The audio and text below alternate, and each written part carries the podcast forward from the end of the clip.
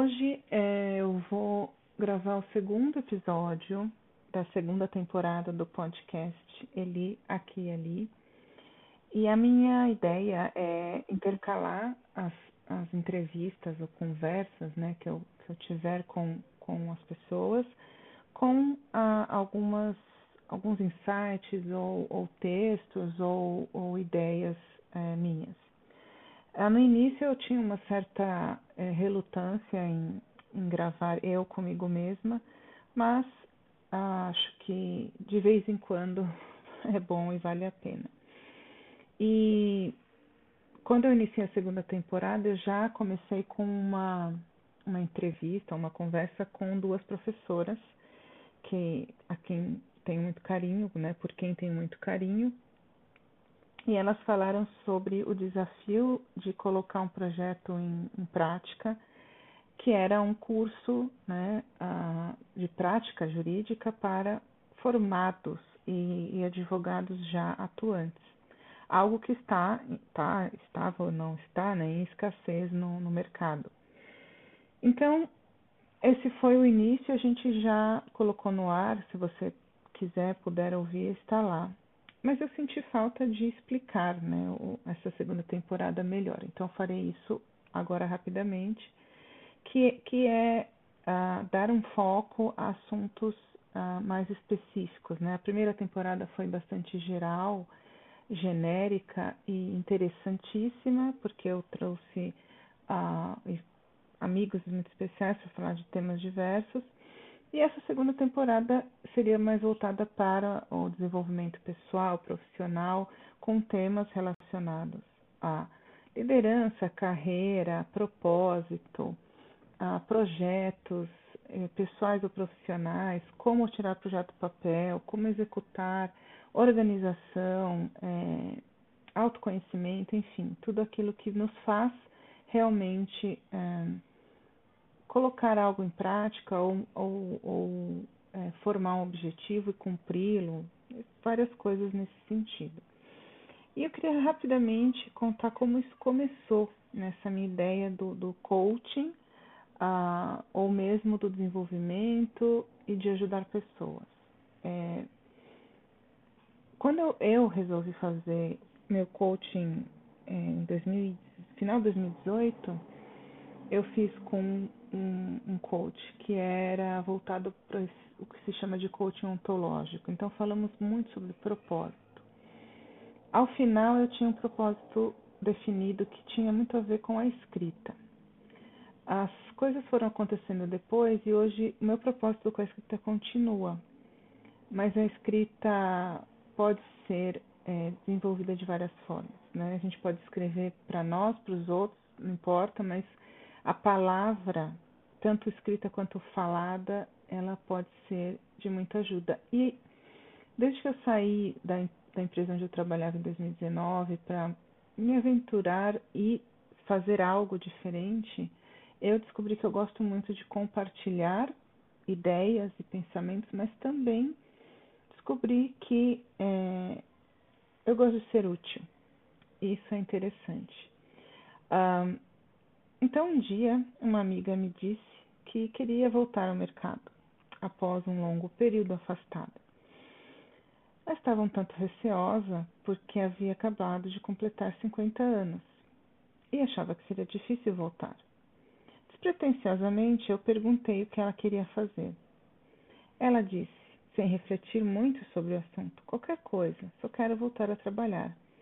A conversa parou por aí, não retomamos o assunto por algumas semanas, até que eu enviei uma mensagem por WhatsApp perguntando se ela gostaria de ajuda.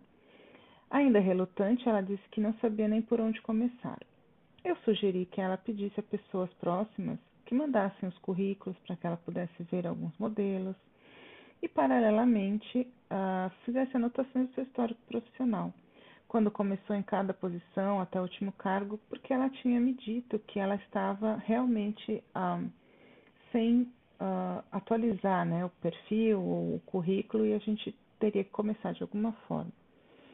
Passados alguns dias, ela me ligou e perguntou se eu poderia ser sua coach, pois ela estava se sentindo perdida. Eu respondi que ajudaria, sem dúvida, como amiga, mas que não poderia chamar o trabalho de coaching, pois eu não tinha formação para tal. E nem poderia me considerar como tal. Ela respondeu: hum, Tudo bem, tanto faz, mas você pode me ajudar mesmo? Como a gente faz? E eu, claro, que eu ia ajudá-la, porque é, era algo que eu achava possível fazer. Então, eu pensei em encontros presenciais na casa dela, uma vez por semana. Eu usei as, as experiências que eu já tinha tido como coach né, para isso. Então, 10 encontros. É, nos encontros teríamos como metas estruturar o currículo, perfil no LinkedIn e restabelecer o networking que ela, que ela tinha. Pesamos os prós e contras de CLT versus PJ, colocamos cenários, conversamos sobre propostas que viriam e que poderiam parecer maravilhosas e que era necessário segurar a ansiedade. Lemos juntas matérias sobre a empregabilidade de mulheres a partir dos 40, 50 anos e sentimos que havia espaço para acreditar que era possível voltar à ativa com a cabeça erguida. E tudo isso teve início entre janeiro e fevereiro de 2020 nós fizemos alguns encontros presenciais em que conversamos sobre os motivos pelos quais ela tinha saído do mercado, por que queria voltar e como se, prepa se prepararia né, para esse retorno.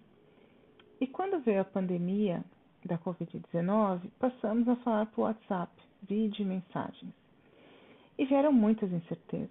Quem contrataria? Como o mercado se comportaria agora? Não sabíamos de nada. Mesmo assim, seguimos com o nosso trabalho. Meu principal objetivo era ajudá-la a encontrar os recursos que ela mesma tinha para se considerar pronta para voltar, sem ser em uma posição menor do que ela poderia ocupar. Estabelecemos cargos e remunerações mínimas para que ela considerasse opções válidas para retornar ao trabalho. Em meio a tudo isso, tanto eu quanto ela lidamos com as questões da pandemia, quarentena, home office, escola em casa, medo de sair de casa, como proteger os idosos, como nos proteger, máscara, álcool em gel, dispensa trabalho doméstico, novo normal, entre aspas, né? notícias nos bombardeando. E quando conversávamos, procurávamos focar no trabalho para o qual nos havíamos proposto, mas não era sempre que conseguíamos não sucumbir e não nos sentir inseguras sobre o mundo. Quando eu dei por mim, lá estava, currículo pronto, perfil no LinkedIn criado, networking restabelecido e gerando conversas e expectativas. Antes da pandemia, eu tinha previsto que em até seis meses achava que ela conseguiria retornar. Com a pandemia instaurada, disse que o prazo poderia ser maior, mas que não deveríamos desistir. Ela chegou a se dedicar a outras atividades para pagar as contas, o que é absolutamente normal esperado em uma situação como essa na verdade, isso já me deixava bastante satisfeita, pois ela se sentia pronta para entrar em ação. Tinha ideias e achava que uma hora iria conseguir. Foi como se após nossos encontros ela tivesse reacendido algo dentro dela que estava adormecido. Então, no início de setembro de 2020, ela foi convidada a participar de um projeto em uma empresa. Inicialmente seria algo com prazo determinado, e a coisa deu tão certo que ela firmou um contrato de consultoria e continua assessorando a empresa até hoje. Em plena pandemia, ela abriu sua microempresa, assinou o contrato e começou a trabalhar e não parou mais. Foram exatos seis meses após o nosso último encontro virtual. Ela diz que eu a ajudei e eu digo que ela apenas encontrou em mim um instrumento para fazer com que ela fosse adiante com o que queria fazer. Autoestima, autoconfiança, autorrealização, autoconhecimento. Esses foram alguns dos recursos que ela resgatou. O que eu fiz foi ajudá-la a estruturar, colocar datas, formatos e objetivos claros. Mas tudo o que era necessário para tornar possível dependia muito mais dela. E hoje, é, agora no, nesse período de 2021 já, é, eu, eu conto essa história que nada mais é do que como começou a minha trajetória como coach sem saber, ou melhor, sem ainda saber, eu estava, assim como ela havia pedido, sendo uma coach. Eu a ajudei a sair de um ponto e chegar onde ela desejava. E ela identificou os recursos necessários, competências, habilidades, comportamentos e, por que não, um propósito. Afinal de contas, propósito é a união daquilo que você sabe fazer com aquilo que você faz bem. Alguns nascem sabendo, outros vivem em busca dele. Não há uma regra ou uma algo certo. O importante é viver e saber que nesse processo estamos nos transformando e aprendendo. Eu estou me alinhando ao meu propósito. Eu iniciei minha formação como coach em outubro de 2020 e continuo a, a me formar, a estudar e aprender. Eu descobri que ajudar as pessoas a atingirem seus objetivos com instrumentos, ferramentas, é algo que me move e me faz sentir viva. E eu não sei onde eu vou chegar, né? Mas eu sei que isso tem sido algo muito importante e encantador para mim. Eu adaptei o meu, meu Instagram, eu coloquei ali a, as minhas as minhas ideias, um novo formato voltado ao coaching e, e na verdade quando eu olho eu percebo que eu sempre sempre quis é, fazer isso e só não sabia, né? A gente tem muito muitas coisas dentro de nós às vezes que estão ali só precisam de um empurrãozinho. Acho que o mais importante é você conseguir pelo menos identificar aquilo que, que você quer fazer, né? Isso não é só para mim como coach, mas para quem quer chegar em algum lugar. Então essa história foi para mostrar que duas pessoas que se encontraram em um momento é, fizeram uma coisa linda acontecer e as duas foram profundamente transformadas nesse processo. Então eu admiro essa minha primeira coach enquanto eu ainda não tinha formação. E eu espero que você que está me ouvindo possa se sentir tocado por essa história. E se você precisar conversar, é, eu estou aqui, ou você pode ter alguém que você conheça, que, que seja coach, que você já ouviu falar e gostaria então de entender melhor.